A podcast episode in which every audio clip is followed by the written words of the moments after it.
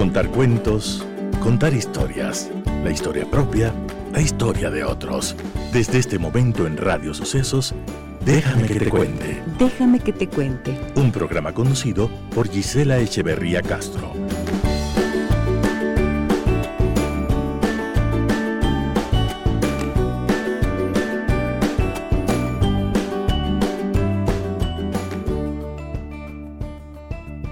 Amigas y amigos de Radio Sucesos, muy buenos días, bienvenidas y bienvenidos a nuestro programa como siempre, un gusto para mí encontrarme con ustedes nuevamente y poner a su disposición nuestros canales y líneas de comunicación.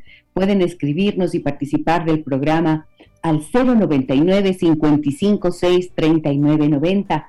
Hoy hablaremos de qué pasa cuando nuestros hijos adolescentes se enamoran. Hay muchas inquietudes de los padres en relación a este tema y he invitado a la doctora Mari Franz Merlin. Ella es psicóloga clínica académica de la Universidad, de la Pontificia Universidad Católica del Ecuador y me va a dar muchísimo gusto desarrollar con ella el tema que hoy les planteo y les propongo. Déjame que te cuente. Déjame que te cuente.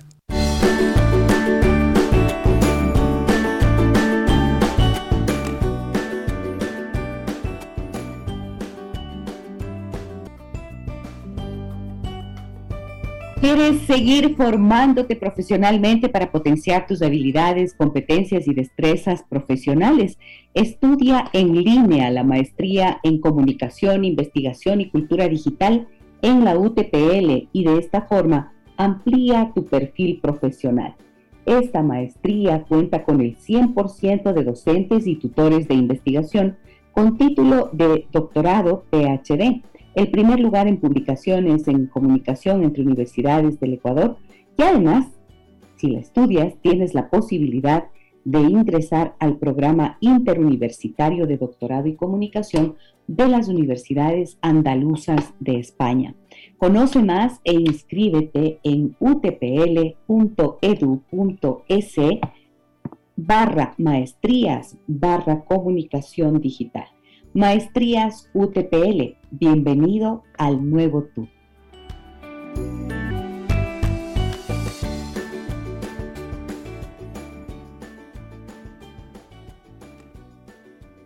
Y tal como les acabo de anunciar hace unos instantes, está conmigo la doctora Mari Franz Merlin. Ella es psicóloga clínica, eh, académica universitaria y me da muchísimo gusto tenerla nuevamente en nuestro programa. Hola Mari Franz, muy buenos días, bienvenida, ¿cómo estás? Buenos días Gisela, muchas gracias por la invitación. Siempre es un gusto tenerte por aquí porque contigo aprendemos y aprendemos reflexionando sobre todo y planteando estos temas que son de preocupación. A ver, que estamos eh, desde el día de ayer, les había contado a nuestros oyentes que tendremos durante toda esta semana temática relacionada con el amor y el enamoramiento, debido a que eh, el próximo día, lunes, es 14 de febrero, entonces quisimos anticiparnos un poco. Ayer hablamos sobre cómo nos enamoramos los seres humanos, qué funciona, qué pasa en nuestro cerebro, cuánto tiempo nos puede durar ese enamoramiento y cómo elegimos las parejas. Pero este es un proceso en el que todos nos podemos sentir identificados si somos adultos y me interesaba mucho tratar el tema del enamoramiento en los adolescentes. ¿Por qué? Porque suele ser algo que preocupa a los padres fundamentalmente y porque las maneras de relacionarse y las formas de enamoramiento aparentemente han cambiado. Entonces, tú que trabajas en esta área, eh, me encanta poder tenerte aquí para que lo podamos hablar. Entonces, ¿qué piensas de esto que te, te propongo así de entrada? Enamoramiento de los adolescentes y qué pasa cuando esto ocurre?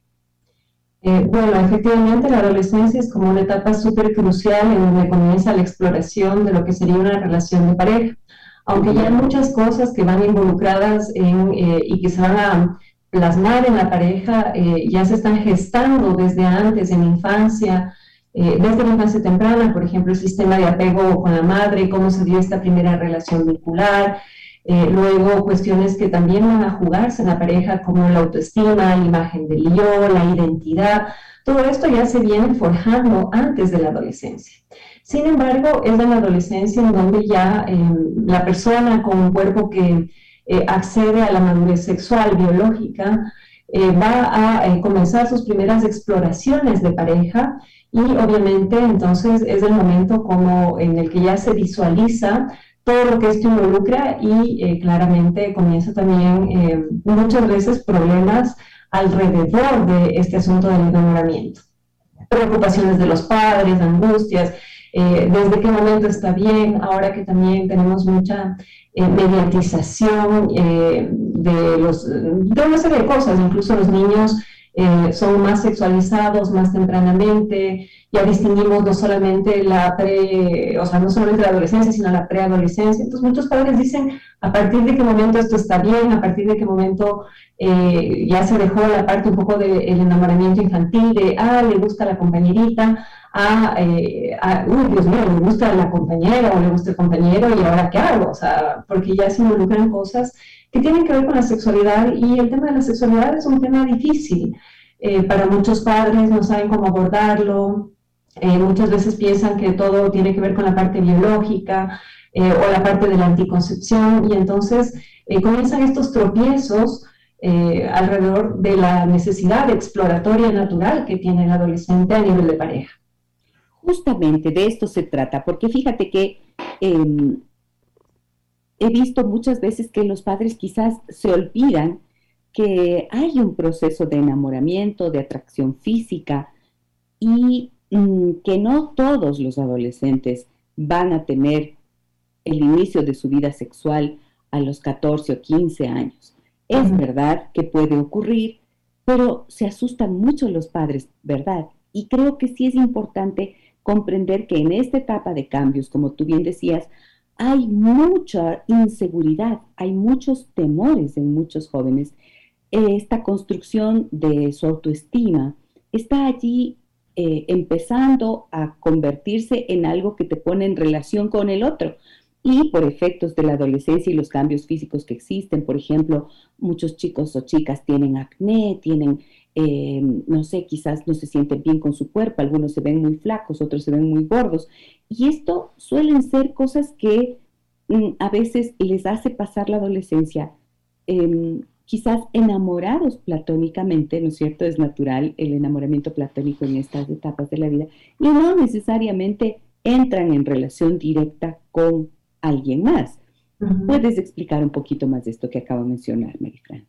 Claro que sí, esto es algo muy común en los inicios de la adolescencia, en donde se está abandonando eh, recién esta socialización que es eh, más vale en grupos de su mismo sexo, o sea, las niñas con los niños, las niñas, los niños con los niños. Eh, al inicio de la adolescencia cuesta un poco de tiempo el poder socializar en este sentido con el otro género. Y claro, se dan mucho estas relaciones también que tú dices que son un poco de enamoramientos platónicos, a veces incluso eh, se enamoran de personas, o sea, de adolescentes, pero que son un poquito más grandes, entonces hay mucho susto en los padres porque la chica de 12 años está enamorada del de 18 y el de 18 y a medio le regresó a ver y comienza eh, a darse esta idea de que necesariamente va a haber una relación.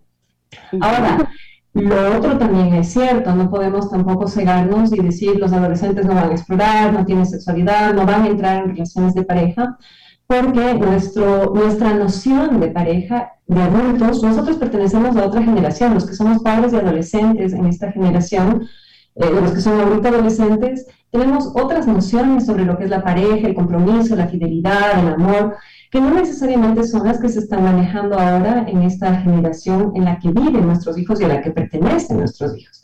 Entonces, eh, para ellos, por ejemplo, eh, no hay tanto una pareja como tal en, el sentido de un novio o una novia, algo formal, con un compromiso, pero sí hay unas relaciones más bien exploratorias, eh, en donde están en planes, y este estar en planes quiere decir, eh, ya me beso con la persona, pero no estamos juntos.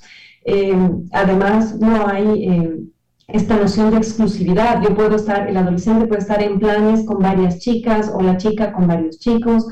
Eh, tenemos también que saber que en estas generaciones las nociones de, la orientación sexual son diferentes. Eh, no estamos en la versión eh, de pareja heterosexual necesariamente. Muchos adolescentes se definen bisexuales, mucho más que en nuestra generación. Y eh, todo esto es algo que es un poco complicado para los padres manejar, porque si es que es porque es de moda, porque se puso de moda, estás haciendo eso porque tus amigos lo hacen. Y em, no es tanto una cosa de moda, es el contexto cultural, social en, el que ellos viven y hay que tomarlo en cuenta también.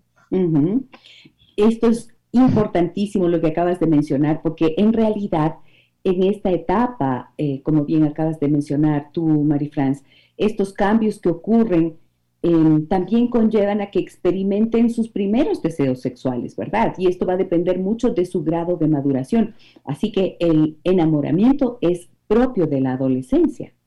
Claro, eh, y definitivamente en este momento em, también eh, para el adolescente puede resultar un poco confuso el tener eh, por un lado, el discurso social propio de su generación, por otro lado, el discurso de los padres sobre lo que es el amor, el enamoramiento, eh, las angustias que a veces nos vienen a los papás de estar muy joven y, ya se enamoró y, ahora ya se va a embarazar, un montón de cosas que se nos vienen a la cabeza, cuando el adolescente está en otro plan, recién está en estas discusiones.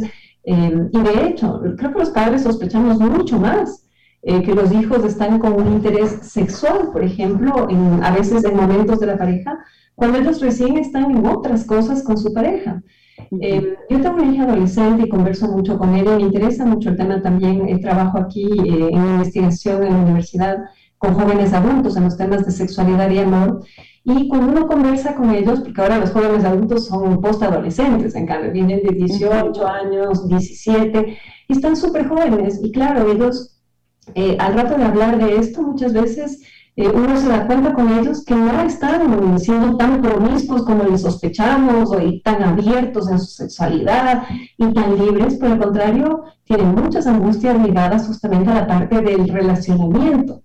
No tanto al sexo como tal, a lo biológico, porque hay mucha exploración en lo biológico, pero en lo del relacionamiento, eh, en la parte del compromiso, ¿será que quiero? ¿Será que no quiero? ¿Será que formalizamos? ¿Será que esto va a durar?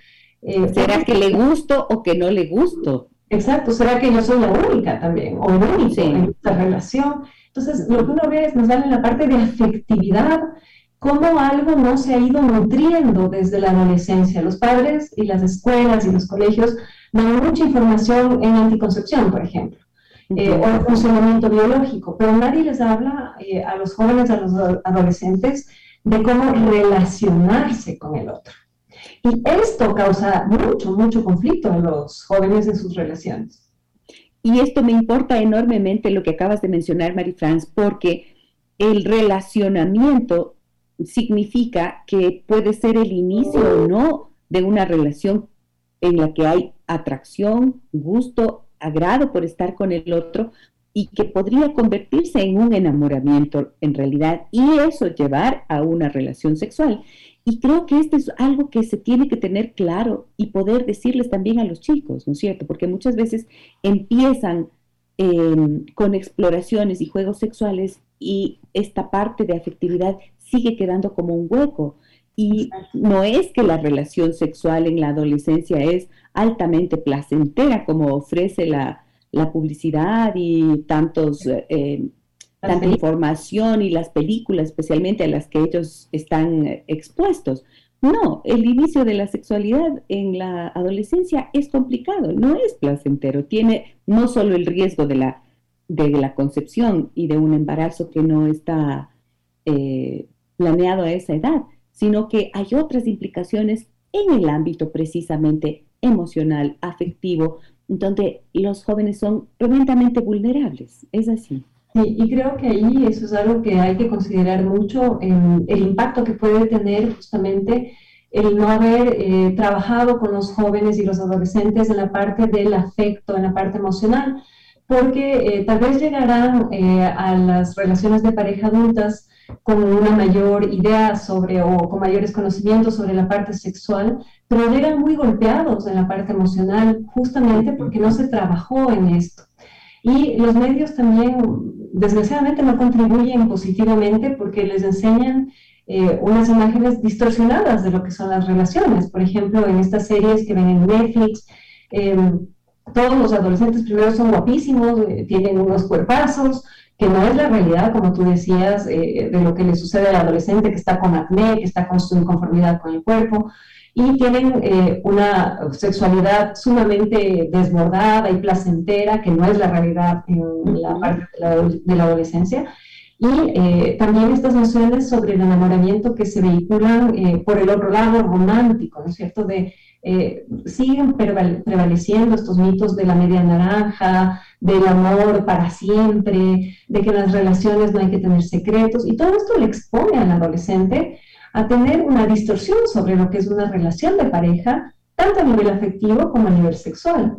Entonces, el golpe va a venir por esto, ¿no es cierto? Porque lo que yo vivo no es lo que me muestran, me siento mal, y encima de eso eh, ya llego a la adultez con unas experiencias eh, duras muchas veces y finalmente entonces llego con un montón de escudos a la relación de pareja adulta y ya no voy a poder eh, tener una buena relación, relacionarme positivamente con mi pareja.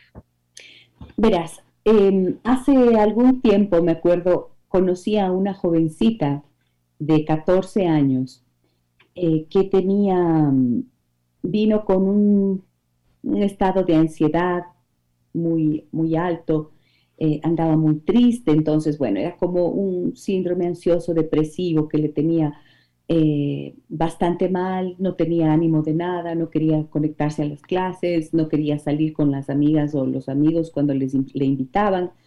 Y la madre eh, me decía que estaba, la, la niña estaba, la chica estaba muy agresiva, que se enojaba por todo y que lanzaba las cosas, de repente tenía como unos ataques así de, enojo muy grande.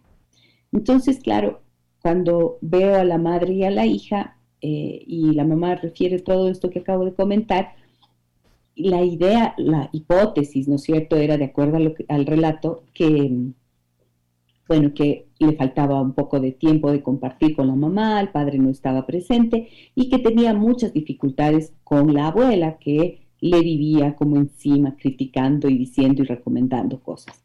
Y resulta que eh, entonces, eh, bueno, después de la primera sesión, que les vi a las dos, pedí verla solo a ella, a la joven. Y fíjate que debajo de, de todo este malestar tenía dos historias de chicos con los que ella había entrado en relación y me contaba que al menos con el primero, cuando apenas ella tenía 12 años y él 13, me decía que el chico era terriblemente controlador. O sea, que le preguntaba por qué está en línea, por qué no le contesta, por qué habla con el fulanito, por qué habla con la sutelita. Y luego decía que ella le, le supo, se enteró que estaba también coqueteando y chateando con otras compañeritas del, del curso. O sea que ya había nociones de control y de infidelidad en estas etapas tan tempranas. Estoy hablando de 12 años y de 13 años el chico. Y ella ya tenía 15 cuando había pasado por una segunda relación en donde se enamoró, ahí sí ya parece que se enamoró cuando estaba de, de 14 años, de 14 era cuando le vi, sí, estaba a punto de cumplir 15. Y me decía, y él me acaba de bloquear y cuando me bloqueó, em, no me invitó a su fiesta de cumpleaños y más adelante supe que era porque ahí entraba en la relación con una compañera mía que además era mi mejor amiga. Entonces, mira que yo me quedo sorprendida escuchando esto, ¿no es cierto? Porque digo, 12 años, 13 años, 14 años, es una etapa como para que esos enamoramientos del pasado, en los que uno se ponía rojo, te, te saltaban las mariposas en el estómago y te invitaban a, tomar un helado, mm, piensas que podrían haber sido mejor forma de empezar el camino, el camino que no suele ser simple del amor y del enamoramiento. Y mm, en cambio ves en reproducción inmediata, instantánea, esos patrones que muchas veces los chicos ya tienen a esa edad asimilados y aprendidos de las relaciones de los adultos. Exacto, sí, tal vez no reflexionamos suficiente en lo que transmitimos eh, de, imágenes y de modelos de relaciones de pareja.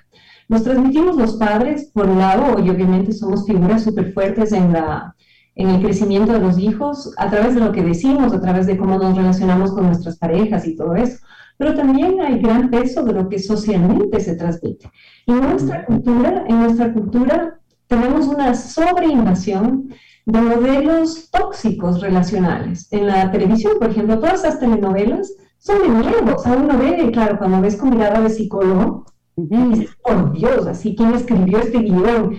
Y claro, sabes que estás nutriendo un imaginario, porque el imaginario se nutre de estas cosas. Y lo que ves muchísimo, y esto incluso ahora eh, las investigaciones lo que muestran es que hay más violencia de género en las relaciones de noviazgo en la adolescencia que en las relaciones adultas.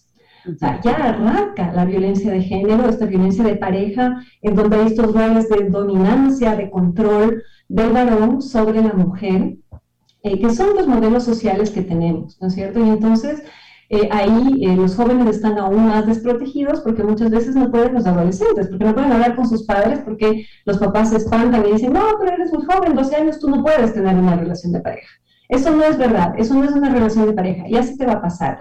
Y no se les escucha hablar a los adolescentes de estas vivencias que tienen, como tú dices, súper fuertes de eh, este control que se ejerce a través de, los, de las redes, de los medios virtuales, em, el control que se ejerce muchas veces en los, colegios, ¿no es cierto? Creo que las personas que tal vez están más conscientes de la problemática adolescente son los profesores de colegio, que ellos ven cómo se establecen estas relaciones y eh, cómo se va ejerciendo poco a poco esto, esto, esta violencia, ¿no es cierto? Muchas veces en relaciones de pareja muy tempranas eh, cuando el adolescente o la adolescente no tiene armas para manejar y eh, no tiene tampoco un, un oído, una escucha eh, por parte de los padres adecuada, porque los padres bloquean y dicen, no, es que a los 12 no, porque yo a los 12 me tomaba el helado, pero ella a los 12 no se toma el helado, o sea, ella a los 12 está haciendo otra cosa y no nos ponemos en los pies y decimos, no, ya se te va a pasar, no, que dice que, o si no, simplemente los padres también ejercen control y dicen, ya, se acabó, sin redes, sin celular, no le vuelves a ver ese novio. Exacto, exacto. Viene enseguida el,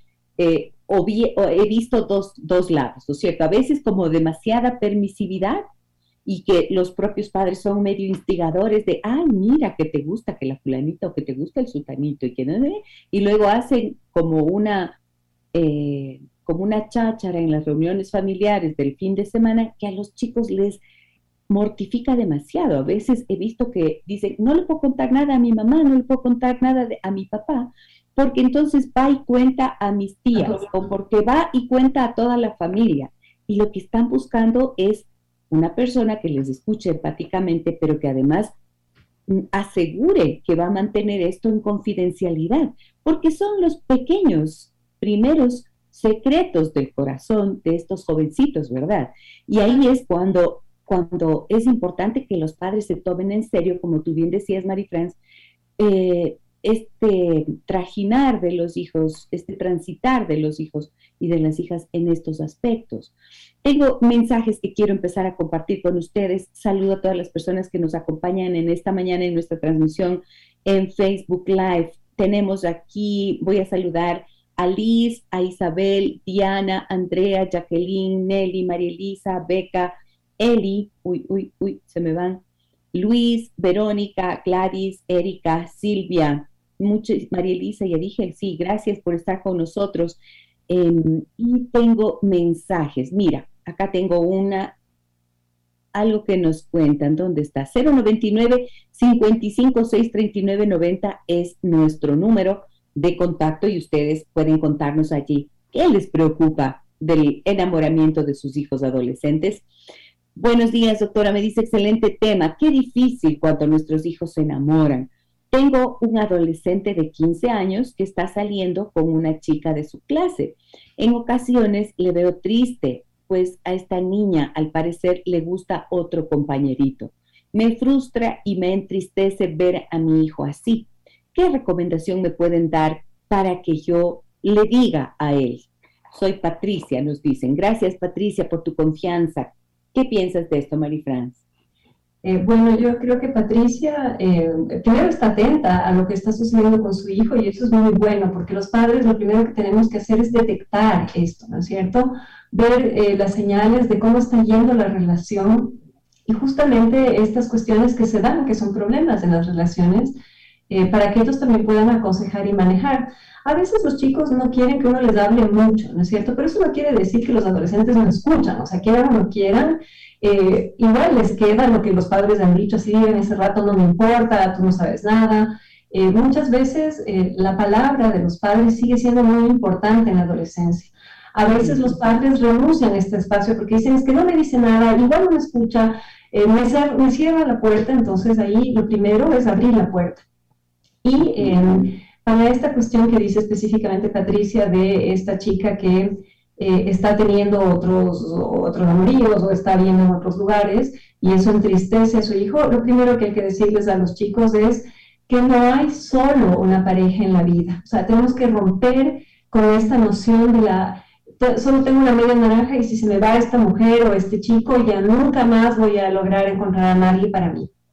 Porque eh, es una desolación total. Imagínate, tienes 15 años, te enamoraste y eh, de repente el que está ahí al frente tuyo no te corresponde como se debe y me voy a quedar solo toda la vida y tengo no sé cuántos miles de años adelante mío, es horrible. Entonces lo primero que hay que decirles es, este no va a ser tu único amor, ahora te duele, pero tú puedes y de hecho te vas a enamorar varias veces. Creo que si nos hubieran dicho a nosotros eso también en nuestras juventudes, nos hubiera ayudado muchísimo, por ejemplo, a salir de relaciones tóxicas y cosas así, ¿no? Entonces, sí, estás enamorado, te duele, pero este no va a ser tu único amor. Y sí, te duele, pero también hay que explicarle, ¿no es cierto? Que em, estas relaciones que son muy de, que inician muy temprano, muy pocas veces son relaciones que van a perdurar.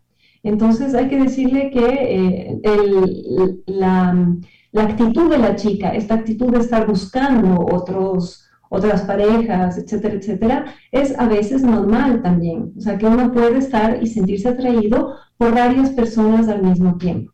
Y que el valor de él no se determina por la actitud de ella. Ella no actúa así por él, ella actúa así porque ella es así no eh, como una respuesta a una falta de algo que le está faltando al chico o de una actitud que no está teniendo. Las personas actuamos desde quienes somos. Entonces, ahí justamente hay que reforzar también un poco la parte de la autoestima de él y decirle, y tú también tienes que ver qué actitud quieres tú adoptar en esta relación. O sea, ¿quieres tú seguir en este movimiento, en este vaivén, en esta eh, que sí, que no, en esta incertidumbre, o qué quieres tú para ti en esta relación. No para la relación, no para ella, sino para ti. ¿Cómo quieres sentirte tú?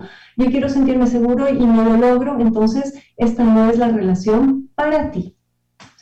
Este tipo de relación no es buena para ti. Ahora, eh, es bien sabido que muchas veces los padres pueden decir esto y los jóvenes no necesariamente van a actuar en consecuencia a lo que han escuchado, ¿no es cierto? Porque de repente sabemos que en el, enamoramiento, especialmente en la adolescencia, cuando es tal, hay gran pasión, ¿no es cierto? Hay como un, es una vivencia intensa, muy intensa, precisamente por ser tan nuevo, ¿no? Y em, es probable que haya adolescentes que, por ejemplo, que cambian de pareja eh, como lo que comentaba hace un rato. Y esto, em, o hay otros que prefieren tener una relación, he visto que empiezan cuando tienen 14, 15 años y se van de largo hasta los 16, 17, 18 años. Y a veces allí, mm, quiere decir, aunque no lo estén pasando muy bien, muchas veces se mantienen en esas relaciones por largo tiempo. Y suele ser justamente el escenario en el que es muy probable que empiecen una vida sexual. ¿Cómo ves esto tú, Marifrance? Claro, sí es verdad que también hay adolescentes que mantienen relaciones exclusivas, eh, que comenzaron, como tú dices, tempranamente, y efectivamente son relaciones en donde hay incluso mayor riesgo de que esto termine en un embarazo y cosas así, porque finalmente eh, no hay tanta promiscuidad como nosotros pensamos de que en las fiestas todos contra todos y sin protección. Los chicos, de hecho, los jóvenes y los adolescentes se cuidan bastante en estos casos, pero ya con una pareja más estable, sí es verdad que eh, se inicia con un poco más, ya con más proximidad, con más intimidad, con más confianza, se inicia una vida sexual. Y em, también ahí creo que es importante que los padres hablen con sus hijos eh, de esta cuestión de que eh, finalmente el haber iniciado súper temprano una relación, aquello que les atrajo de esta pareja, eh, no necesariamente es algo que les va a seguir atrayendo a futuro. Y lo que es súper importante y que creo que es algo como muy de prevención, es evitar que cualquier relación, en cualquier relación, ya sea de estas más cortas o un poco más largas, se, se esté dando esta conducta de dependencia emocional o sea, que la relación se vuelva todo para el adolescente. Ahí es cuando tenemos que asustarnos. O sea, cuando el adolescente ya solo tiene, o la chica o el chico, lo único que hacen es salir en pareja, ya no tienen amigos, eh, se pasan chateando todo el tiempo, no pueden separarse, toda la cosa se está poniendo, como tú dices, muy pasional, muy llena de sentimientos. Ahí es cuando los padres tienen que asustarse, o sea, decir esto no está bien. Tú dices, igual sí, no, nos, no, no les van a escuchar, no escuchan a los padres. Eh, y de hecho, hablar con el hijo no te garantiza nada, pero sí garantiza que él sabe que hay un canal de comunicación. O sea, no te garantiza que porque tú le das consejos, él vaya a hacer lo que tú, lo que tú le dices, pero sí te garantiza que hay un canal de comunicación abierto. Entonces, incluso cuando tú detectas que las cosas se están poniendo demasiado intensas, demasiado tóxicas, y lo hablas con el adolescente, al principio tal vez se ponga en versión no quiero ir porque yo le amo y así es y tú no me entiendes, pero ya me quedó algo ahí, ¿no es cierto? Y de hecho em, es como sembrar algo. Entonces lo, lo, sembraste y luego el propio adolescente se va a ir dando cuenta y diciendo, mm, sí, tal vez sí tienes razón en eso, ¿no es cierto? Tal vez es verdad que me controla mucho, tal vez es verdad que lo del celular no está bien. Y lo que hay que hacer también es reforzar el yo del adolescente. Está en construcción este yo.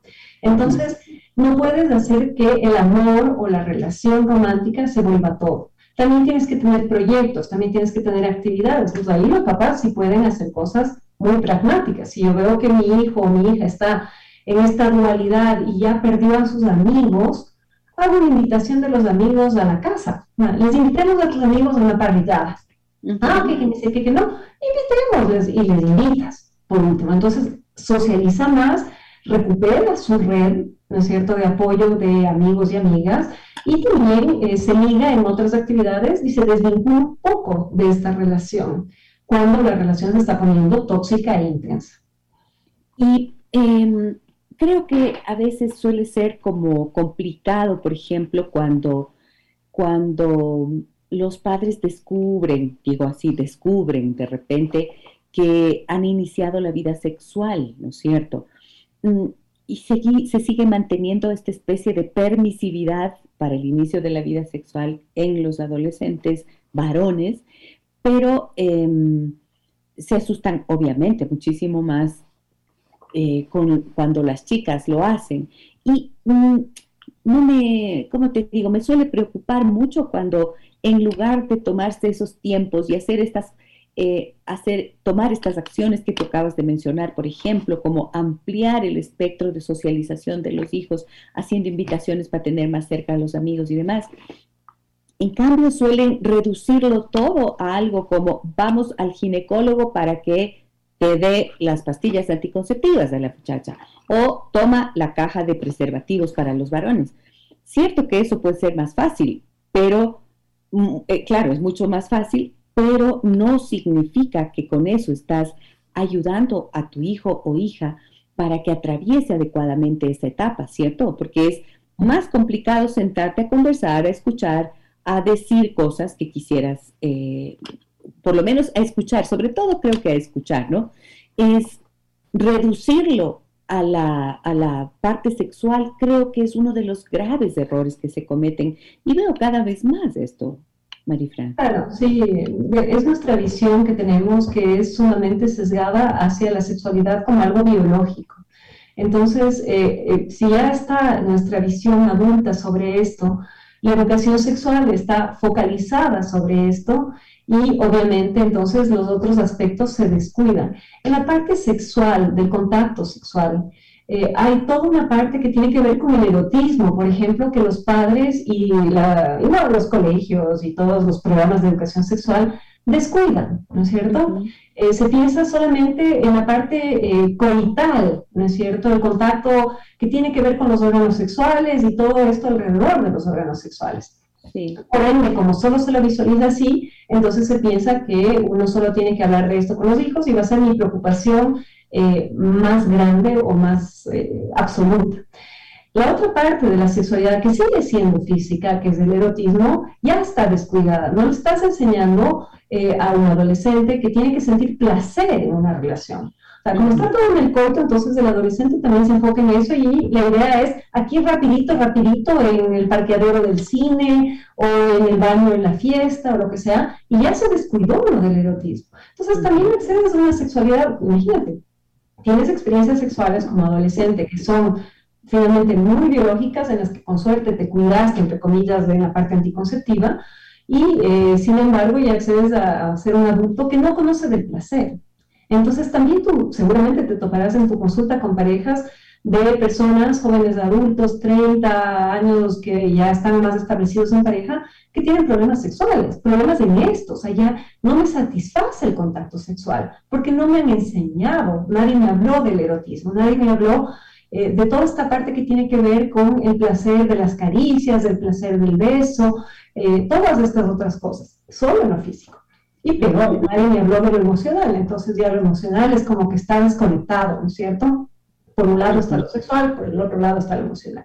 Y sí, los papás, inclusive como tú dices, en la, en la adolescencia van a decir, lo importante es ahorita ir al ginecólogo, nadie va a pensar en una orientación psicológica para la parte de la sexualidad. Así es o en hablar con el adolescente. O sea, ¿por qué no hablamos con los adolescentes eh, de masturbación, por ejemplo? Es un tema que es recontra, sigue siendo recontra tabú eh, cuando sabemos que ellos acceden al internet y ven pornografía para masturbarse y no lo hablamos, se queda un poco como en el limbo y entonces em, ahí no les estamos enseñando a descubrir sus cuerpos, a decir, bueno, sí, esto es esto es algo que tú puedes hacer, no necesariamente requieres o tienes que ir directamente a un coito con alguien, o sea, conózcanse, disfrútense, eh, te llevo igual al ginecólogo o al centro de salud para que sepas que ahí puedes comprar y, acceder a métodos de anticoncepción, pero también cuida esta otra parte, cuida el placer que puedes tú tener de esta relación y cuida la parte emocional, ¿no es cierto? También la parte de la intimidad emocional. Claro, y cuando dices cuida la parte de la intimidad emocional, pienso, cuida tu corazón, porque es verdad que incluso pueden llegar a tener relaciones sexuales, y esto creo que aplica para cualquier edad, ¿verdad, Marie France? Em, puedes llegar a tener relaciones sexuales mm, físicamente placenteras, pero si te queda el corazón vacío, si em, hay una ausencia del afecto, de la ternura, del cariño, del cuidado por el otro, entonces deja de ser una sexualidad digna, humanamente digna, porque creo que esto es de lo que tenemos que aprender también como adultos a enseñar a nuestros hijos, es decir, cómo enseñamos eso a los hijos si nosotros no lo aprendemos primero. Creo que esto es clave. Lo que tú dijiste es esencial, esto del cuidado del otro. Eh, no necesariamente tenemos que eh, ponernos en los esquemas tradicionales en los cuales ya ni siquiera, a los cuales ni siquiera adhieren los adolescentes, porque a veces también decimos, no, es que para tener una relación sexual tienes que esperar a tener una pareja estable, tiene que ser eh, un novio o una novia con la cual ya le conozcas, el amor de tu vida, lo que sea. No necesariamente es eso, es más vale esta noción que tú dices del cuidado. Así la relación no sea una relación estable y sea como los adultos tenemos, las relaciones de Tinder, ¿no es cierto? De me vi en un café y ya luego ya tenemos una relación sexual. Es súper importante cuidar al otro en ese momento y cuidarse uno mismo en el encuentro sexual. O sea, eso quiere decir que por más que sea algo fugaz, por más que sea una relación que solo dure un mes o lo que sea, en esta parte del encuentro con el otro hay que tratarlo bien y tratarse bien. Y si uno de los dos no está siendo tratado, bien, no tiene que darse el encuentro. Es más, dar esta noción que la que, la que deberíamos inculcar. O sea, si lo vas a hacer, ten cuidado del otro, respétalo. La parte esta, por ejemplo, del consentimiento en los adolescentes, que es algo en lo que trabajan mucho en los colegios, eh, cómo saber si es que quiere o no quiere. También estos cuidados, o sea, ¿te estás sintiendo bien con lo que estoy haciendo? ¿Quieres que vayamos más allá? ¿Ya no vamos? ¿Cómo te sientes? Todo eso deberíamos de trabajar para que haya una buena educación eh, hacia la parte sexual y relacional en general. ¿Qué pasa cuando tus hijos adolescentes se enamoran? Ese es el tema del que hablamos en esta mañana con la doctora Marie-France Merlin, psicóloga clínica. Volvemos luego de una pausa, amigas y amigos. Tengo acá mensajes en el 099 55 6 39 90 que los voy a compartir con ustedes. Por ejemplo, uno de ellos dice, queridas doctoritas, buenos días, les escucho siempre. Por favor, que mi pregunta de hoy sea anónima. Tengo una hija de 16 años que está enamorada, lo pone entre comillas. Su padre dice, no la deja tener novio, es muy cerrado al respecto y he notado que mi hija ha empezado a mentirnos sobre sus salidas con amigas, chats y demás. Tengo miedo que cometa algún error por no tenernos confianza. Muchas gracias por esa pregunta. Volvemos enseguida para poder analizar un poco más de lo que nos comparten y por supuesto estamos eh, siempre abiertos para poder tramitar las preguntas, las inquietudes, los puntos de vista, las historias que ustedes comparten con nosotros. Volvemos enseguida. Déjame que te cuente que nos humaniza.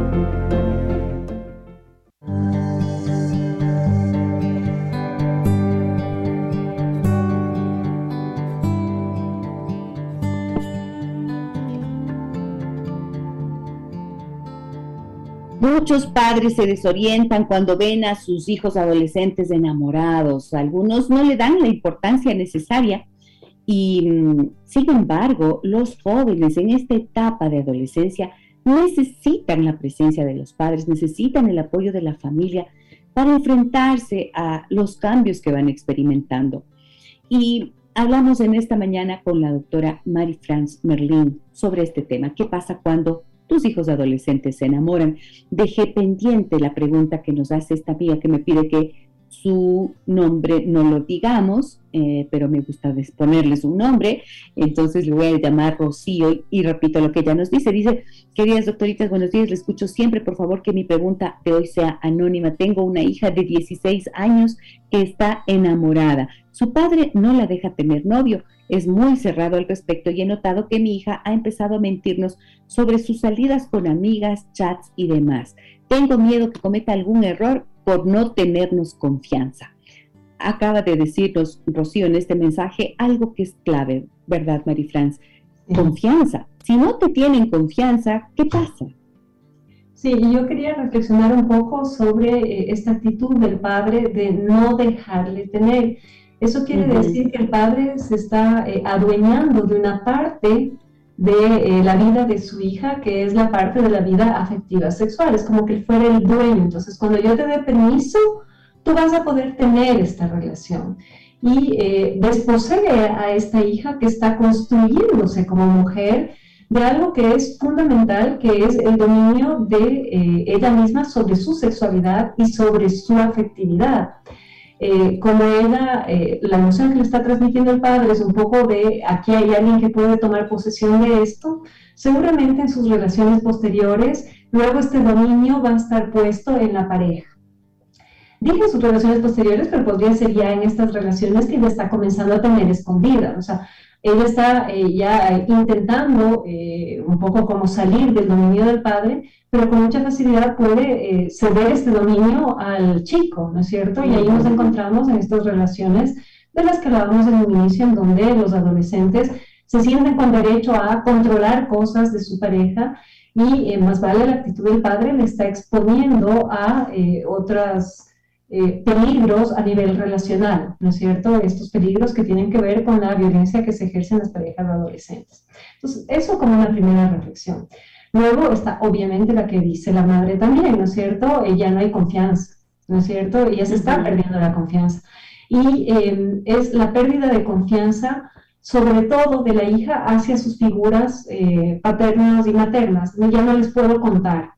Lo voy a hacer, lo hago escondidas y cualquier cosa que me pase, no se las voy a decir. Eh, esto desprotege, obviamente, también al adolescente eh, en muchos casos, no solo en el plano sexual, porque la mamá decía, creo que va a cometer algún error y a veces pensamos en el error como eh, se va a acostar con el chico y se va a embarazar o por último ya se acostó, no se embarazó, pero ya se quedó manchada o sin la virginidad, yo qué sé qué.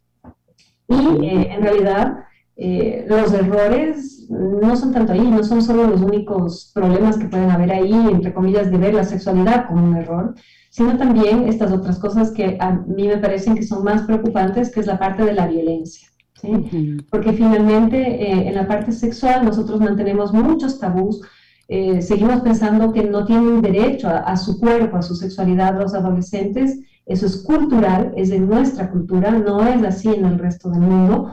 Eh, y eso también un poco uno tiene que abrir la mente ante estas realidades. Entonces, más vale la parte de la violencia, me preocupa más a mí. La pérdida de la confianza, ¿cómo va a ser esta chica si es que le pasa algo con el novio? ¿Sabes?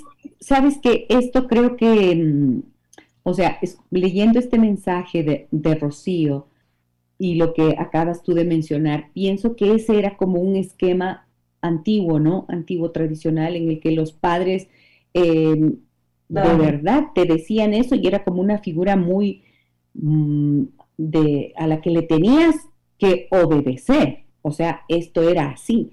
Pero justo cuando tienes una fórmula de relacionamiento rígida, lo que haces no es facilitar la confianza y la conversación, el diálogo. No, no, es que estás, como bien dijiste, como desposeída de ese derecho que tú tienes a tomar decisiones también, a hacerlo con prudencia, sin duda, a tener una voz orientadora de parte de mamá y de papá. Claro que sí. Pero otra cosa diferente es que el padre se adueñe de la decisión y que luego con ese modelo de relacionamiento, mm, me gustó muchísimo esto que dijiste, traslada, ¿no es cierto?, esa necesidad o esta, mm, este modelo, ¿no? Este estilo de relación lo va a trasladar a otra persona a la que le va a dar ese poder esta joven. Entonces, miren que estamos hablando de cosas súper importantes porque esos suelen ser los orígenes precisamente de la violencia, de relaciones violentas que no se identifican tempranamente. Aunque he visto que muchas jóvenes ya tienen también un discurso de, conciencia de sí mismas y de no eh, de salirse de relaciones abusivas, si es que el modelo de relación familiar es así de fuerte, entonces no lo reconocen. Por mucha información que venga, está interiorizado otro esquema, que es el que han visto en su familia o el que han tenido con sus padres. Por lo tanto, eso es lo que se va a replicar. Claro que sí, y esto es en todos los ámbitos, es en el ámbito relacional, es en el ámbito eh, sexual, es en todo lo que tiene que ver con la pareja, ¿no es cierto? aquello que tú vas asimilando es lo que luego vas a ejercer. Entonces es muy complicado, y esta es una reflexión para esta madre, eh, que seguramente quiere tener una hija empoderada, que quiere tener una hija que pueda hacer frente y que no se deje mangonear por la pareja, eh, que quisiera tener una hija que tal vez sea fuerte y, tome decisiones acertadas, es muy complicado que eh, lo haga si es que no comienza desde temprano a ejercer eso. O uno no puede ser un adolescente subyugada a sus padres y llegar a ser una mujer empoderada a los 25. Eso no sucede. Así es. Ajá si les tenemos como personas sometidas a las personas, a los jóvenes, a los adolescentes, seguramente van a ser jóvenes adultos sometidos. Mensajes en el 099 556 3990. Aquí está. Estimada Giselle, me dicen buenos días. Por favor, las vacaciones anteriores, mi hijo tiene, a ver, a ver cómo. Estimada Gisela, buenos días. Las vacaciones anteriores, mi hijo tiene 14 años. Ay, ay. Mi hijo tiene 14 años y en las vacaciones anteriores me comentó que le gusta una de las niñas del conjunto donde vivimos. Conversé con él y le mencioné que yo creo que es mejor conocer a la persona antes de convertirse en novio, que es una edad para tener muchas amigas y que a veces se vuelve complicado tener novia en el mismo lugar donde vives. Claro, le duró tres semanas el enamoramiento y luego terminó con la niña y ahora la madre de la pequeña y la niña nos odian. No sé si manejé la situación de buena forma. Aprecio tu opinión, nos dicen. ¿Qué piensas de lo que nos dice esta amiga? Muchas gracias por escribirnos y por su confianza. ¿Qué, ¿Cómo lo ves, Mari France? Me parece súper interesante la conversación que ha tenido con el hijo, ¿no? Eh, esta situación eh, muy pragmática, o sea, es complicado tenerle a la novia en el conjunto, o esas cosas que son Que vienen de la propia experiencia de los padres, seguramente, ¿no es cierto? Esto de, es como tener novios o novias en el colegio y seguirle viendo si se rompe. Eh, a mí me parece que es muy natural lo que ha sucedido, o sea, es una situación muy estándar en donde eh, luego hay estos resentimientos y hay que aprender a vivir con eso también, o sea, no va a estar contenta la persona eh, cuando tienes una ruptura con ella, así como tú no te quedas súper feliz con el ex marido cuando te divorcias, o sea, es lo normal que sucede, tal vez había otras expectativas en la madre de la niña, de esta chica, eh, que no estaban en la madre del chico, ¿no es cierto? La madre del chico le dijo, esto puede ser fugaz, eh, hay a veces como muchas cosas, como muchos enamoramientos, que es más vale el discurso que deberíamos de manejar con los adolescentes, o sea, esto es lo más natural. Alguna vez yo hacía este comentario en los términos que eh, esta madre nos contó y lo que estás, mencionando ahora, Marie-France, y una señora me decía, pero si es que se les dice eso, me decía en consulta, si es que se les dice eso, entonces van a empezar a tomarse em, las relaciones muy a la ligera. Y lo que yo le decía es no, porque esta etapa de adolescencia y hasta incluso las primeras etapas de la juventud son como el espacio de, entre comillas lo pongo, pero de entrenamiento en las relaciones amorosas. Apenas estás aproximándote a conocer cómo es estar con alguien que dices que te gusta, ¿verdad? Es como ese, hay que verlo de esa manera para que los chicos comprendan. Claro, y de hecho no les estás diciendo tengan relaciones fugaces y usen a las personas como que fueran Kleenex, o sea, no les estás diciendo eso. Eh, lo que estás diciendo es, finalmente, tienes derecho a entrar en una relación y también a salir de esta relación y a tener otra relación eh, y claro, también puedes decirle, cuida al otro, o sea, no lo uses. Si no estás seguro de que quieres estar, por ejemplo, con esta persona, no te ilusiones. O sea, si tú estás en plan de no, porque estoy con la fulanita de por acá, pero esto también me guiña y me gusta que me mandes mensajes, ahí sí hay que decirles, mira, le estás usando, o sea, le estás usando para sentirte bien, para tu ego, para... Eh, y eso no está bien porque ella es una persona, entonces eh, no la ilusiones, pero tampoco les estás diciendo así, hazlo, hazlo y, y déjale botada después y descuídala, ¿no es cierto? Entonces, no. Y como tú dices, es una etapa de entrenamiento y uno va aprendiendo esto sí, esto no, esto me gusta, esto no me gusta. Eh, es un poco como también ir tanteando el terreno, ¿no es cierto? De quién soy yo en una relación finalmente, porque es más eso.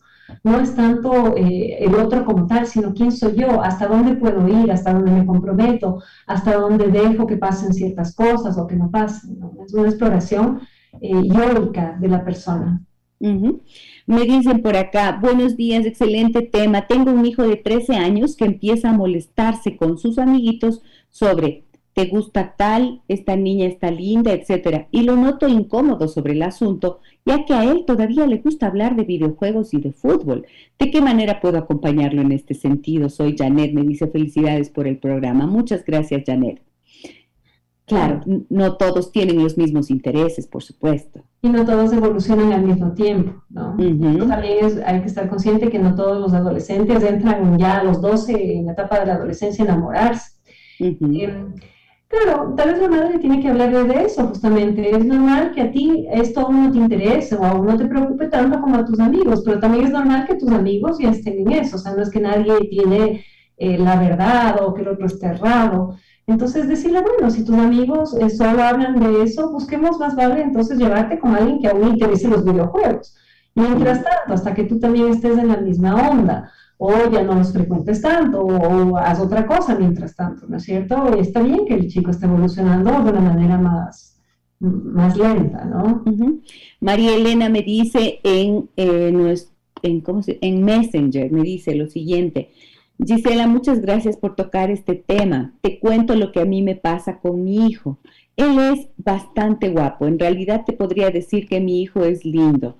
No solo para nosotros que somos padres, también así lo ven todas las personas. Y hay muchas chicas que, y hay muchas chicas que le escriben, le llaman, y a él realmente eso le incomoda. No sabe con cuál estar. Muchas veces se niega, se enojan, se pelean entre ellas por él, pero él no quiere dar su brazo a torcer. Tiene 16 años. No sé cuál es el futuro que le espera con este tipo de relación. A veces ser tan guapo no es tan bueno. Sí, Muchas gracias, María Elena, por tu, por tu mensaje. Gracias por contarnos lo que estás viviendo. Mira tú. Él va a tener que aprender a manejar esto, ¿no es cierto? Y justamente creo ahí que tal vez Em, es bueno que él no haya entrado en este juego de entonces me aprovecho de las circunstancias, porque también tienes chicos que son muy guapos y que dicen, ah, bueno, ahora sí, es el momento de portarme el Don Juan y hacer la colección de, de corazones, ¿no? Entonces es bueno que no haya entrado en ese juego y es algo importante que él también entienda que efectivamente eh, esta, esto de ser atractivo físicamente, eh, conlleva sus responsabilidades también, ¿no? O sea, tiene sus pros y sus contras. Ok, mira lo que nos dicen por acá. Buenos días, muy interesante el programa, ya que justo me pasa eso. Tengo mi hija de 12 años eh, y justo ayer descubrí que se escribe con un chico y él le pide una oportunidad para ser novios. He hablado siempre con mi hija para que me cuente este tipo de cosas, pero ella dice que tiene vergüenza de contármelo y al parecer poco caso me hace a los consejos que le doy. ¿Cómo podría manejar esta situación? Bendiciones, nos dicen. Muchas gracias por su confianza. Me encantaría saber cómo descubrió que tiene esta, eh, este contacto con este chico, si es que fue realmente una casualidad porque le encontró chateando y la chica le dijo, o eh, si fue por el contrario, le revisé el celular y vi, o sea, porque también hay papás que tienen estas eh, actitudes, ¿no es cierto?, frente a sus hijos. Y eso creo que sí establece una diferencia, porque si ya eh, se abrió un poquito la chica y le dijo, sí, es que él me está chateando y quiere una oportunidad, eh, quiere decir que no tiene tanto recelo de hablar con su mamá, ¿no es cierto? Y es súper importante esto de el puente que existe de comunicación entre padres e hijos en la adolescencia. ¿Cómo está eso? Entonces, más que estar cuidando con quién sale, si se ve o no se ve, si se chatea o no se chatea, yo creo que los papás en la adolescencia deberían invertir toda su energía en mantener este puente comunicacional abierto, ¿no es cierto? Constante. Y eso quiere decir interesarse en las cosas, no solo en la relación de pareja que tienen o si tiene novio o no tiene novio, sino en todo. O sea, cómo te fue en el colegio, con quién te llevas, cómo se llaman tus amigos, eh, qué quieren hacer tus amigos cuando ya se gradúen, eh, todas estas cosas que son como conversaciones a veces medias triviales que uno tiene con los hijos, establecen ese puente de confianza. O sea, a mi mamá le puedo eh, preguntar, no sé, ¿qué te pareció que mi amiga la Ariana haga tal cosa? Y mi mamá me dice, y entonces si ya me dice y ya converso de eso, puedo conversar de lo mío también, no solo de lo de la Ariana. Y es importantísimo entonces que esta madre sobre todo trabaje eso, ¿no es cierto? Este puente. Eh, a través de estar en contacto, no, no estoy diciendo persiga a su hija, ¿no es cierto? Pero de un interés genuino en lo que los hijos son en esas etapas, qué es lo que hicieron, eh, qué pasó en, el colegio, qué pasó con el profesor, eh, para que haya ya el puente. Si el puente está, si algo sucede que sea realmente importante, el hijo o la hija va a acudir al padre, ¿no es cierto? Cuando ya en una duda así muy fuerte y no sé qué hacer, va a ir. ¿No es cierto? Y va a hablar. Sí, y a veces eh, yo he visto mucho que, que los eh, chicos cuando no han logrado desarrollar esa relación de confianza, mira, he visto como cosas como, por ejemplo, em, dejar, dejan su teléfono celular sin clave o en un lugar estratégico para que puedan los padres precisamente tener acceso y un poco que se enteren de forma aparentemente casual de lo que están viviendo. Entonces, esto sí que tiene que darnos como una pista de qué tan, tanta confianza he logrado desarrollar en la relación con los hijos, ¿no es cierto?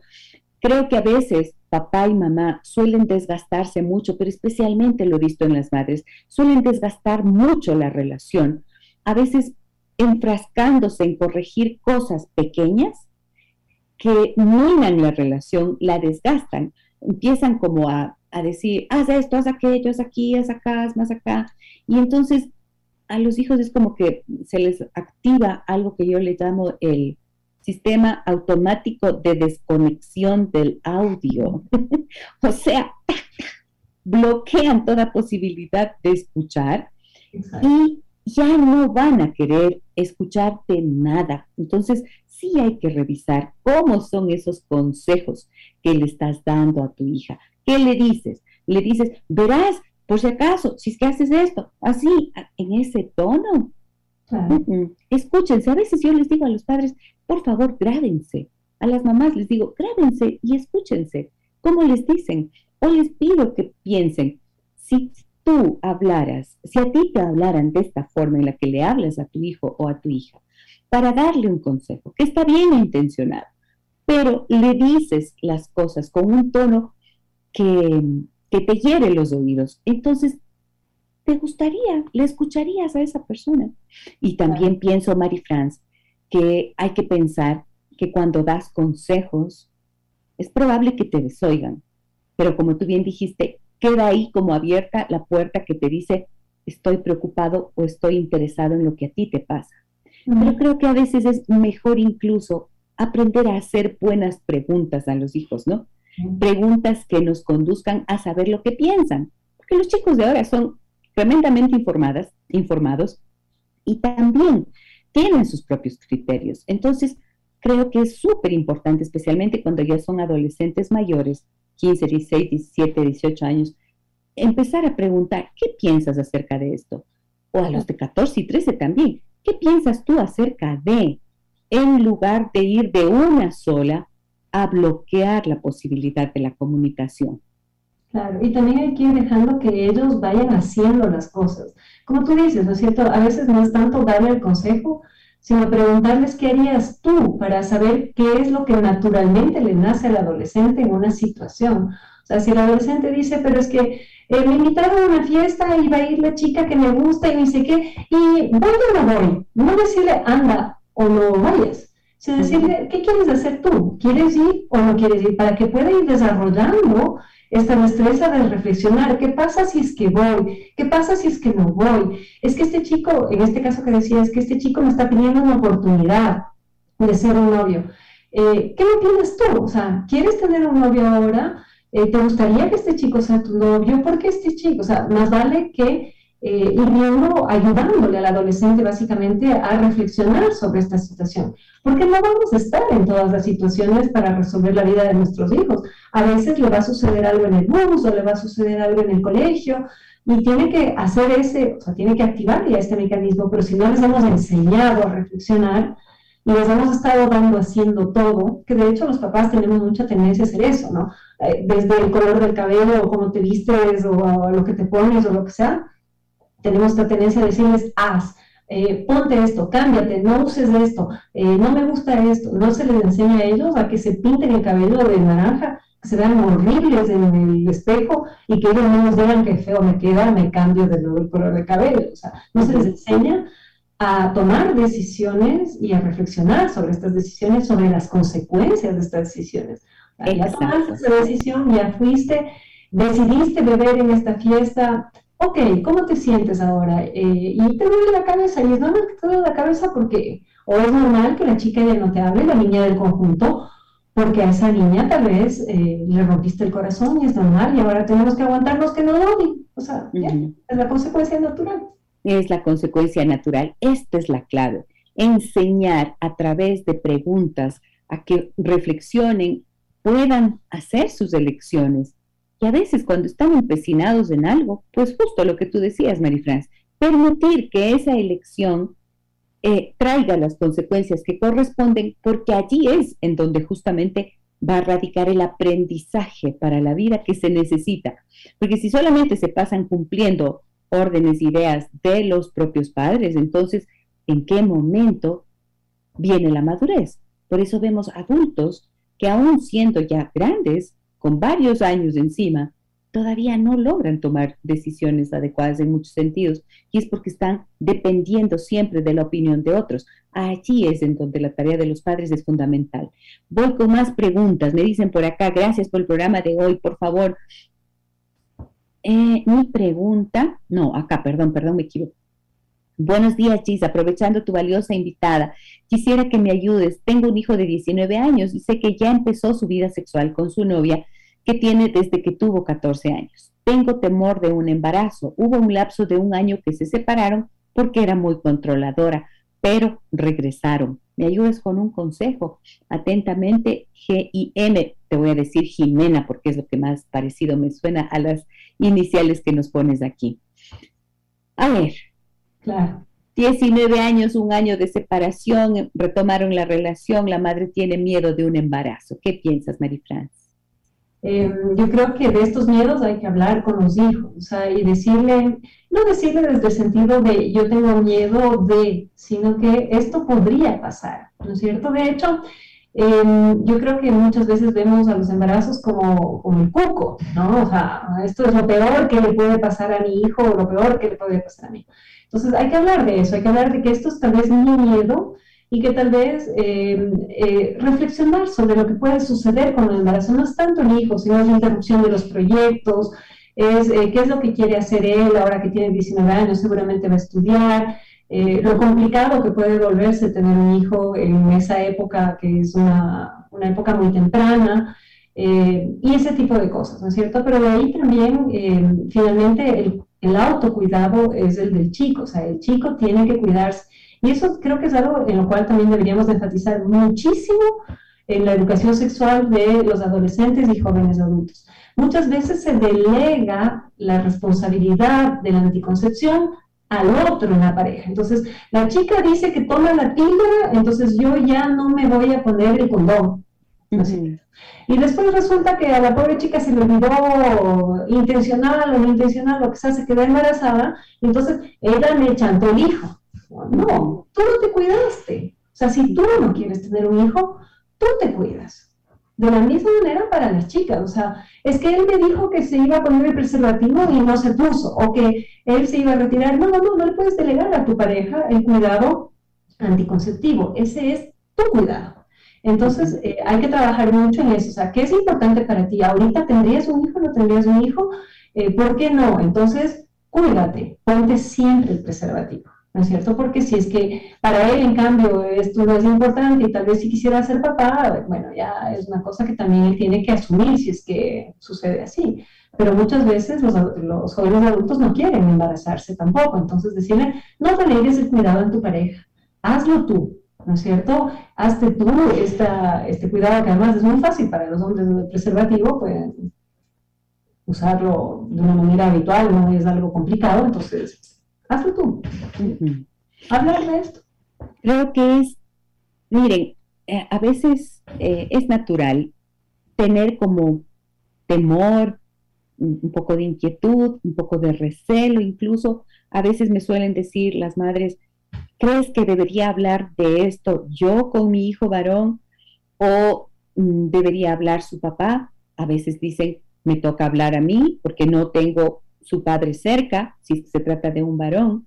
Y creo que em, hombres o mujeres, padres o madres, los dos pueden hablar naturalmente con los hijos y las hijas de lo que es relativo a su autocuidado, a su autoprotección, a lo que significa el inicio de la vida sexual, las repercusiones que tiene, las consecuencias y como dije, hablar, nosotros decimos hablar con los hijos, pero en realidad se trata mucho de escuchar, preguntar y luego dar criterios orientadores, ¿verdad? Que puedan ser de utilidad, como lo que estamos hablando hoy con la doctora Marie-France Merlin. Me dicen por acá, gracias por el programa de hoy, por favor que mi pregunta sea anónima. Tengo un hijo de 14 años, somos padres separados y he notado que cuando mi hijo se va con el papá, viene con otra mentalidad. Le dice cosas como, Tú puedes, hijo, dale un beso, invítala a salir, luego tu amigo te la va a ganar. Y por otro lado estoy yo, que trato de hablar con él de una forma suave y consciente. ¿Qué puedo hacer al respecto? No quiero que se aísle y se aleje de nosotros. He hablado con el papá, pero me ha dicho que él debe aprender a ser hombrecito, entre comillas. Wow. Muchas gracias, de verdad. Gracias por su confianza y por compartirnos este, lo que están viviendo en su familia ahí está, ¿no? Ahí es donde empieza la escuela del machismo, pues de alguna forma.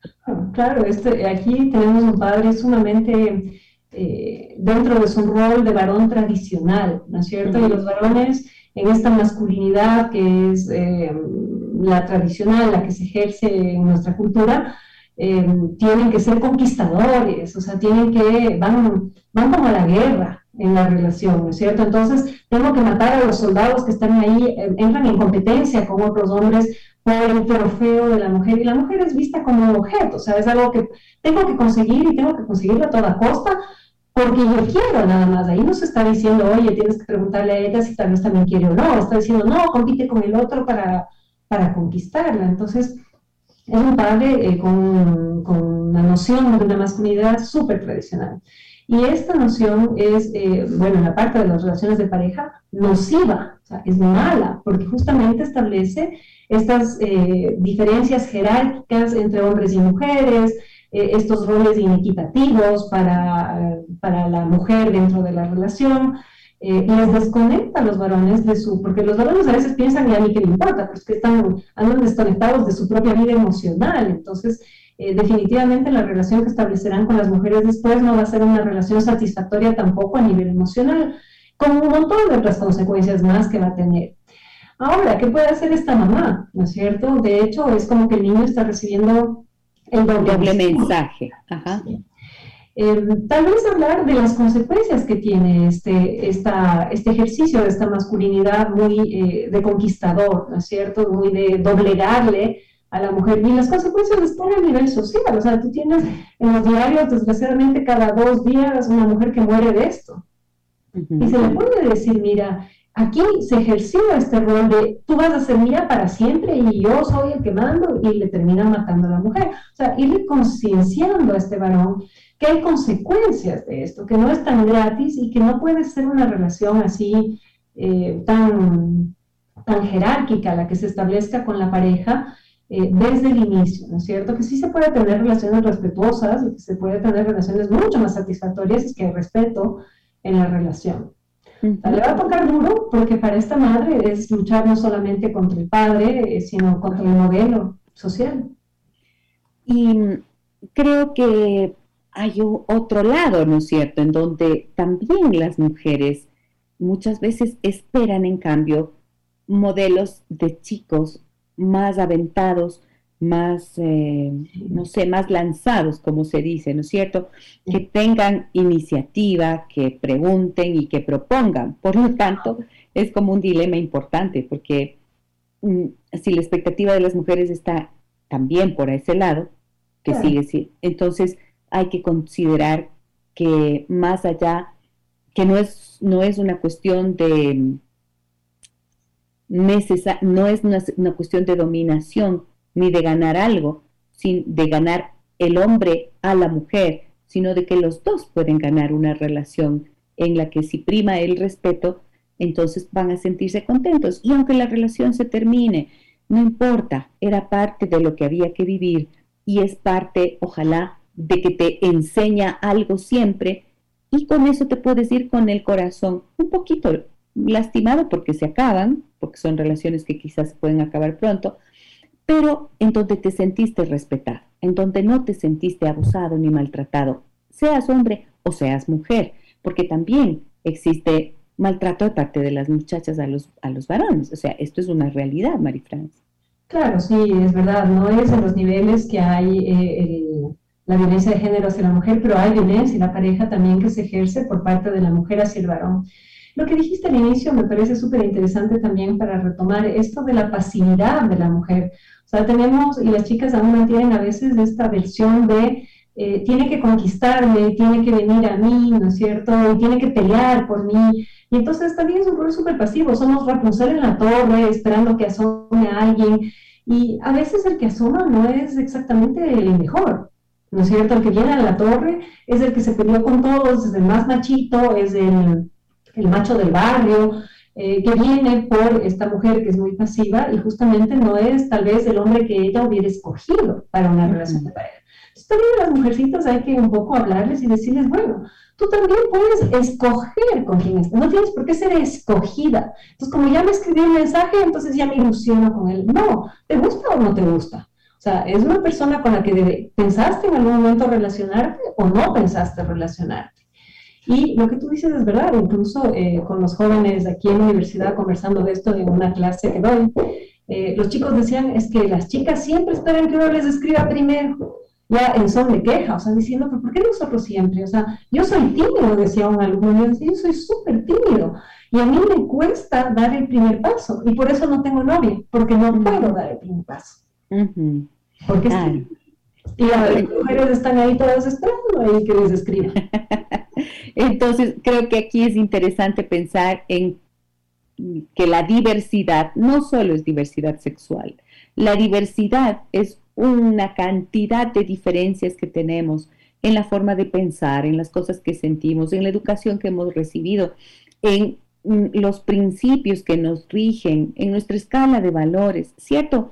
Son tantas cosas que nos hacen diferentes y únicos y que eh, lo importante es, por lo tanto, tener siempre esta apertura, esta posibilidad de desarrollar la capacidad de escucha, de comprender al otro y de ver al otro como un ser humano, no solo con un ser humano integral, que como tú bien decías, Marie France, tiene un mundo afectivo, también un mundo sexual, que empieza a desarrollarse en la adolescencia, pero que si enseñamos que primero hay que conocer al ser humano, quizás es más fácil, no sé si más fácil sea la palabra correcta, pero eh, quizás sea posible que entonces las relaciones mm, sean diferentes y surjan en ese marco de respeto y no sean relaciones utilitarias, que es justo lo que no queremos. Ni que nuestros hijos sean usados, ni que nuestras hijas sean usadas, ni que ninguno de los dos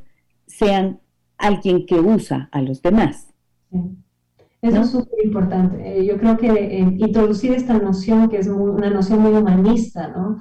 del cuidado del otro, del respeto del otro, de la tolerancia del otro, em, ayuda a establecer relaciones que son mucho más ricas, primeramente porque son más profundas en el sentido de, de la relación. Y como tú dices, tal vez incluso es algo que, em, yo, yo, no digo hay que frenar las relaciones sexuales, pero que frena o que podría frenar que se vaya más allá en la relación, porque si ya no me gusta como ser humano, lo estoy conociendo como ser humano, y si ya no me gusta como ser humano, tampoco quiero que me toque, tampoco quiero que me piense, tampoco quiero que se me acerque. Entonces, sí, darle esta noción de conoce al otro. O sea, conoce al otro, trata de ver quién es esta otra persona, cuáles son sus intenciones también, porque también vivir en la noción del príncipe azul que va a venir a verme, eh, muchas veces, eh, no, muchas veces la intención del otro es tengamos un encuentro casual. Entonces, ¿me apunto o no me apunto a esta intención? Yo, Exacto. yo decido, no decide el otro. Yo decido si me meto o no, pero entonces aprender a leer la intención del otro, a conversar sobre esto. Laura nos dice en Facebook, qué importante tema, qué bueno tocar el tema del machismo que al final afecta no solo a la mujer, sino al mismo hombre en muchos aspectos. Nadie gana, así es. En cambio, todos ganamos cuando se actúa desde la conciencia, el amor y respeto mutuos. Efectivamente, Laura, muchas gracias por tu comentario, muchas gracias a quienes están conectados con nosotros. Miriam, Mari, Ana, Indira, Eufemia, Paola, Gabriela, Rosy, Jenny, Susan. Eh, Luz, Fanny, Jane, Silvia, Carmiña, Mónica, Cándido, muchas gracias, gracias, gracias por acompañarnos. Por favor, ustedes que están allí, si es que encuentran que este material que estamos desarrollando en este programa puede ser útil para alguien, para padres de adolescentes o preadolescentes, de cualquier persona que crean que puede necesitar escuchar este programa, por favor, compártanlo, etiquétenlo, hagan eso si es que están de acuerdo en que este contenido puede ser de utilidad. Buenos días, me dicen por acá, eh, estimada Gisela, ¿cómo manejar la interacción de los adolescentes en este momento que aún están recibiendo clases de forma virtual? Mi hijo tiene 12 años y siento que ha perdido la conexión con las personas de su edad a raíz de la pandemia. Sí, es que eso es lo que están viviendo, pero creo que hay que tomarlo con paciencia, Marie France, y confiando también en las capacidades de los hijos para cuando vuelvan a la presencialidad con mayor eh, duración. ¿Cómo ves esto? Sí, ha sido una época súper dura. Los adolescentes eh, en, este, en esta parte de la pandemia han sufrido muchísimo porque justamente la adolescencia es la etapa eh, de la relación con los pares, no solo relaciones de pareja, sino relaciones con amigos, de la socialización, eh, de los encuentros, de estas experiencias que tienen. Y a muchos adolescentes les ha impactado negativamente, o sea, definitivamente tienes tasas de depresión que no había antes, o sea, han subido un montón las depresiones en adolescentes. Em, ahora ya se está un poco normalizando. Entonces, como tú decías, em, habría que ver si es que ya volviendo eh, a las clases presenciales, de nuevo a estar con compañeros, si se mantiene este aislamiento en el adolescente, porque puede ser circunstancial, o sea, porque estaba encerrado, no veía a nadie, y claro, obviamente los chicos te dicen, pero es que por Zoom es lo mismo, o sea, incluso las clases por Zoom nadie interactúa entre ellos, no es lo mismo estar en el aula que estar en el aula de clase, que estar en el Zoom, porque en el Zoom nadie habla, no hay cámaras. Entonces, eh, habría que ver si se mantiene este aislamiento en eh, este chico y eh, si se mantiene, ahí yo se aconsejaría que haya alguna intervención terapéutica. porque finalmente va a tener que afianzar algunas cosas eh, y trabajar algunas cosas eh, para poder luego socializar correctamente. Así es, sí, sí, sí. He visto que algunos jóvenes, especialmente, mira que esto sería interesante de analizarlo quizás a profundidad, pero he visto en consulta jóvenes que, por ejemplo, aquellos que habían vivido en algún momento exclusión en sus grupos de compañeros o alguna forma de bullying, la exclusión lo es, eh, ellos he visto que como que tienen menos ganas de ir a la presencialidad porque se sienten en casa, en seguridad y protección y no tienen que enfrentarse a eso. Por último, apago la cámara, me decía alguien, y entonces no. Y esto suele ser real, ¿no?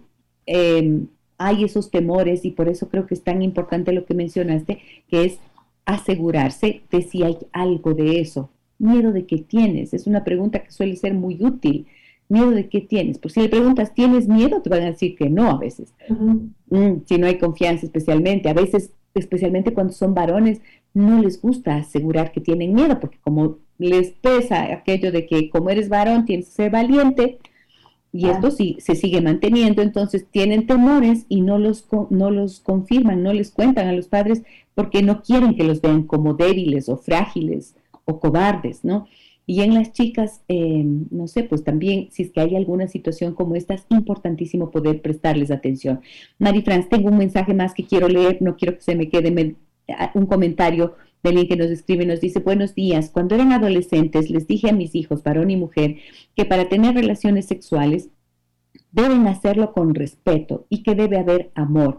Y les dije cómo protegerse y de vez en cuando les hablaba de alguien que hizo algo feo como una traición o promiscuo y conversábamos sobre eso. No hubo mucho discurso del ego ni del erotismo. No sé si me faltó algo por decir. Mi hija más madura de 22 años tuvo una psicóloga porque terminó con su primer novio, tres años mayor que ella, por una traición de él. Eso le sirvió, la psicóloga, pues yo ya no sabía qué más decirle, aparte de decirle, él perdió, no tú, o qué pendejo. Pedro, mejor que te diste cuenta ahora, todo pasa y sigue estudiando tranquila sin que te friegue tanto. Era muy absorbente su novio. Muchísimas gracias, qué lindo. Me encanta cuando nos comparten también lo que ustedes hacen, ¿no es cierto? Lo que viven, lo que les preocupa, pero también las formas positivas en las que se han manejado.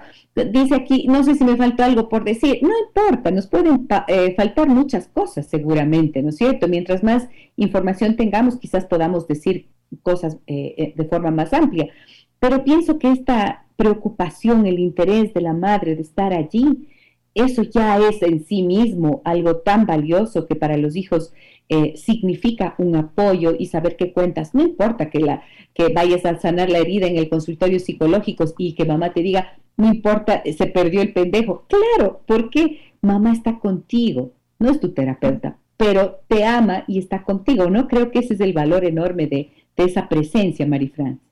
Claro, los padres no pueden hacer todo el trabajo y de hecho eh, cada quien actúa desde lo que conoce, como tú dices, desde sus formaciones, desde lo que ha vivido.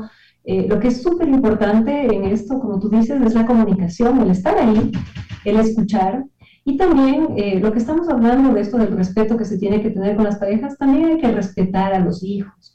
O sea, hay que entender que son seres que son diferentes de nosotros, que no, no los poseemos, no son nuestros en el sentido de que es como, no sé, como, yo qué sé, mi, mi pelo, yo me lo pinto de cualquier color, o sea, mi hijo no es así, no es un objeto, no es algo que yo poseo. Entonces, el ser respetuosos también con ellos, con sus procesos, con sus tiempos, con sus necesidades, eh, a veces los chicos no quieren hablar con uno, por más que nos llevemos súper bien con ellos.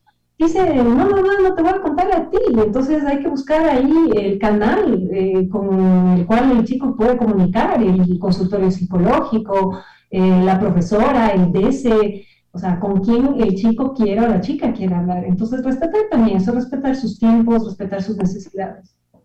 Yo sé que estoy pasada, pero un último, último. Hola Gisela, muy lindo programa. Yo tengo una hija de 19 años y el novio de su amiga le hace la propuesta de vacilar a escondidas de su novia y le persigue, le llama a muy altas horas de la noche, pero ella no le contesta. Ahí me empiezo a molestar. Ahí es cuando me indigno. Ahí, es, ahí es cuando me enojo, ¿sí o no? O sea, mira, aquí hay un chico de 19 años que está tratando de, de mantener una relación con la amiga de su novia, o sea, está tratando de engañarla. Claro, eso es. Yo creo que yo creo que esto no se resuelve con el silencio o con ignorar. No sé, ¿qué piensas tú? Eh, bueno, el hecho de que ella le esté evitando y todo eso no es tampoco una postura franca de decir esto no me interesa. Y hay que, eh, hay que enseñarles a los jóvenes desde la adolescencia, de hecho, y en adelante, a que se puede decir no cuando esto va en contra de los valores fundamentales de uno. Y que uno tiene que decirlo, o sea, es una cuestión de poner su postura frente a uno, de decir, esto no va conmigo. O sea, me estás buscando para esto, estás golpeando la puerta equivocada, porque yo no lo voy a hacer. ¿sí? Y de ahí, obviamente, eh, si es que ella en su misión de lealtad con la amiga quiere contarle, eh, también es bueno, ¿no es cierto?, que pueda decir eso, porque finalmente la amiga, si es que luego se debe enterar, le va a decir, tú eras mi amiga y no me dijiste. O sea, Exactamente. ¿a, quién se debe esta chica en su, en su lealtad, en su amistad? Es a la amiga, no al novio de la amiga. Claro que la amiga tal vez se lo tome a mal si le dice y le diga, mentira, mi novio no haría nunca eso, me está tratando de hacer romper. O sea, que vaya hasta donde ella quiera y pues, se sienta cómoda de hacer, pero que ella pueda decir no a este, francamente, a este hombre, eh, a este joven, es importante. O sea, que diga esto, no, no va conmigo. Es como cuando te quieren eh, dar la coima y tú dices, pero ¿le está pasando dinero para esto? O sea, no, no va con mis valores. Exactamente. Claro, porque esto también es corrupción, ¿se fijan? Por eso decía, ay, cuando me empieza, me empiezo a enojar, porque ves algo que no es correcto. No es correcto y uno tiene que decirlo con claridad. de lo contrario, te conviertes como en una especie de cómplice silencioso. El silencio no sirve en estos casos. Es importante romperlo. Mari Franz, se nos fue el tiempo. Maravilloso conversar contigo. Te agradezco muchísimo siempre. Me encanta la claridad de tus respuestas em, y lo abarcadora de tu explicación, de tal manera que nos queda perfectamente claro lo que queremos seguir aprendiendo y compartiendo con los amigos y amigas que nos escuchan. Te agradezco mucho siempre por apoyar nuestro programa y por compartir con nosotros. Muchas gracias, Gisela, por la invitación. Cualquier momento que me vuelvas a invitar, yo estaré encantada y me ha gustado mucho todas las participaciones de las personas que han estado en el programa, que enriquecen muchísimo eh, justamente esta discusión. Exacto, de eso se trata, que sus mensajes, sus preguntas, sus puntos de vista, sus historias hacen que este programa tenga sentido porque nos permite abordar desde distintas aristas los temas que aquí proponemos. Mil gracias a la doctora Mari Franz Berlín por acompañarnos en esta mañana y gracias como siempre a ustedes que nos acompañan a través de 101.7 FM Radio Sucesos y a quienes han estado conectados en Facebook, como siempre todos los días hacemos esta transmisión. Si ustedes quieren volver a escuchar el programa, o recomendárselo a alguien, pueden ir a nuestra plataforma de Spotify, en donde tenemos el podcast todas las tardes, lo montamos allí y ustedes pueden ver todo el archivo de los programas que tenemos. Ya vamos por un programa, ciento, casi 120 programas y nos da muchísimo gusto seguir estando con ustedes. Nos vemos mañana a partir de las 9 horas con 30. Nos reencontramos para el consultorio familiar. Me dará muchísimo gusto presentarles a alguien, em, a alguien eh, nuevo que va a incorporarse, la voz de un varón, me decían el otro día, ¿por qué no, Gisela? Digo, sí, por supuesto que sí, no como experto, sino eh, un hombre inteligente que viene también a compartir con nosotros en el consultorio familiar. No se lo pierdan, 9 horas con 30. Un abrazo también a quienes nos escuchan y están en el silencio y siempre siendo parte de este interés por convertirnos, ojalá, en mejores seres humanos y tener mejores relaciones. Soy Giselle Echeverría, un abrazo grande a todas y todos. Hasta mañana. Las historias que merecen ser contadas y escuchadas. Historias que conmueven, historias que inspiran. Mañana, desde las 9 y 30, déjame que te cuente. Déjame que te cuente. Con Gisela Echeverría Castro.